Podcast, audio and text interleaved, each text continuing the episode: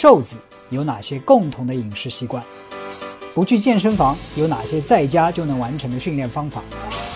为什么大部分的人减肥都失败了？如何减掉腹部的脂肪？长期跑步如何保护膝盖？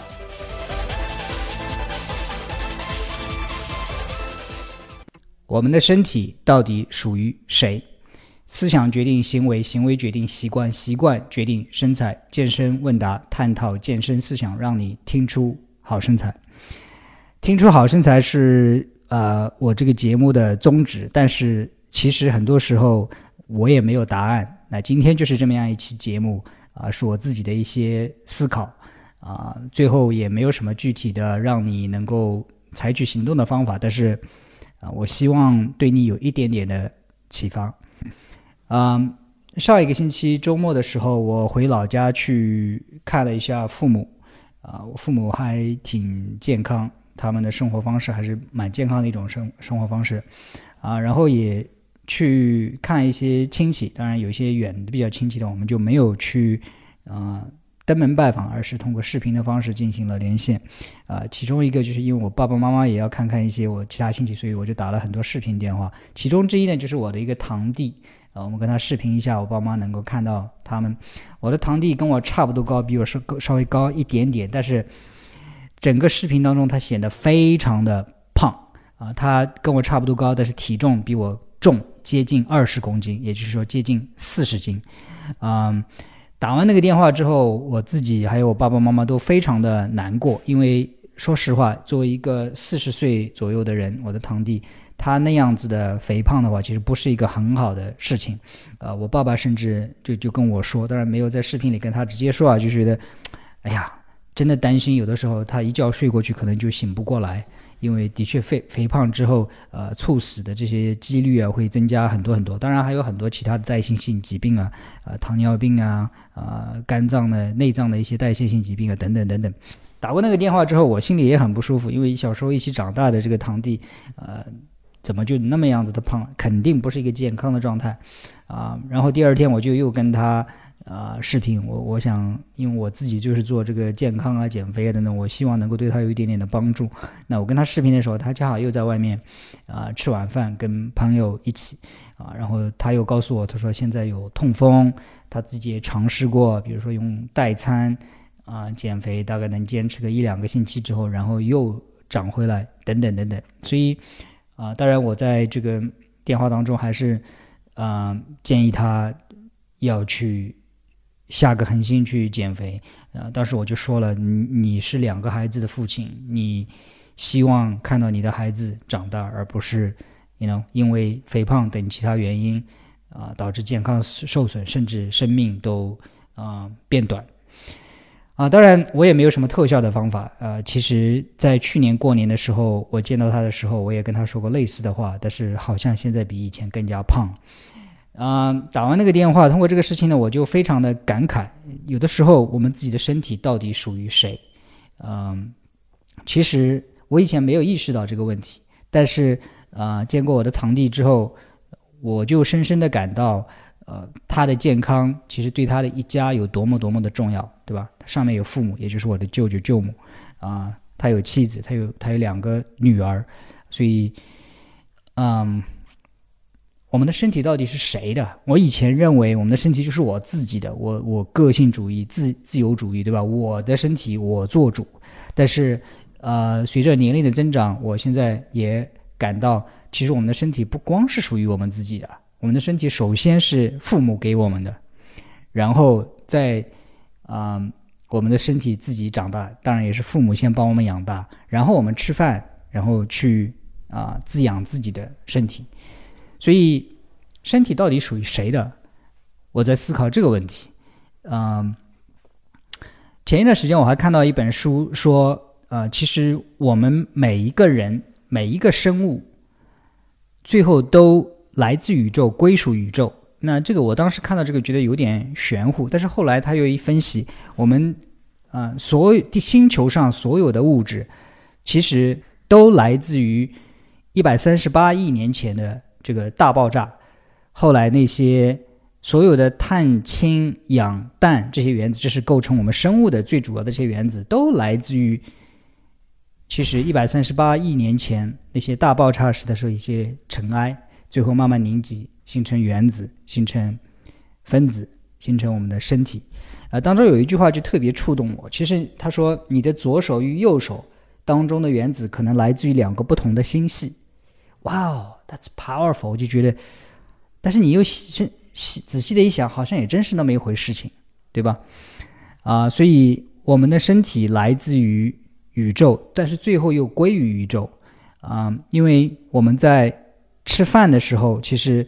我们吃的不管是碳水也好，脂肪也好，蛋白质也好，其实都是碳、氢、氧、氮这些原子。当然还有一些微量元素。这些碳、氢、氧、氮，我今天吃的这个碳水，它当中的碳原子可能来自于北美洲的哪个玉米田里，多少年前，对吧？我我我的右手这个氮原子可能来自于东北哪个大豆，多少年前合成的这些分子。OK，所以我们的身体属于宇宙。我们的身体滋养也是来自于整个星球上的这些有机元素。很久以前听过一个广告，那这个是一个非常名贵的表，叫做 Patek Philippe，呃，翻成中文应该是百达翡丽。那这是一个非常昂贵的手表，一一块表大概好几万块钱，据说还不是想买就买得到，需要排队。啊，它有这么一句广告词，叫做“其实我们并不真正拥有百达翡丽这块表”。你只是替你的下一代人照管这块表，我就联想到，其实我们的身体也是一样，我们其实并不真正拥有我们自己的身体，我们只是在为地球上其他的生物、为其他人在照看我们这样一个躯体。我们来自于自然，最后我们去世之后，每一个人都又会回归自然。啊，今天为什么这么感慨呢？因为昨天晚上我在看一本书，叫做《How to Eat》。怎样吃饭？这样一个这样一本书，是一个越南的禅师写的这么一本书。啊，他说我们吃饭的时候应该去，呃，专心致志的吃饭，去享受每一口。那这个也跟我自己以前悟出来的一些理念非常惊人的相似，但是我没有说出这样子的话来。他说，你吃的每一口饭里边，可能都是你们祖先的元素，因为我们的祖先可能死去之后入土。然后这些分子原子又进行循环，重新变成了今天的食物。想想也是有道理啊，这个听上去很很怪怪的感觉。我们怎么吃的就是我们祖先的身体的一部分呢？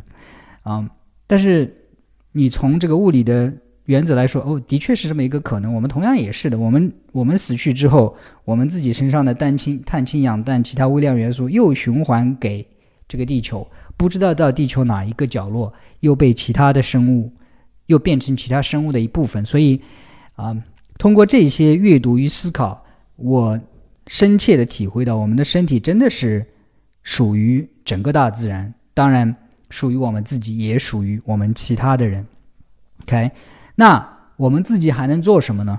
我们自己能做的，就像是那一块名贵的表，我们其实并不真正拥有这个身体，我们要能做的就是替整个大自然，所有你爱的人。来照看我们自己的身体，啊，我开头的说，今天是一个没有什么确切的什么行动指南的这样一一一这样一一档节目，主要是我自己的一一些思考，啊，所以，但是这样思考过之后，也让我更加的意识到，OK，我的身体我要自己去把它照顾好，因为这个不光光是我的，对于我来说，我也是我儿子的爸爸，我也是我。父母的儿子，我姐姐的弟弟，you know，啊，我这样说不是说要给自己多少多少的压力，就是说，当你啊不好的时候，我要为他人怎样？但是啊，这个是一个客观的事实，我们的身体不完全属于我们自己，属于我们所有爱的人。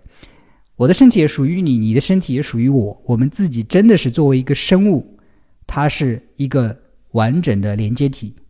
OK，那我们还能做什么？我觉得。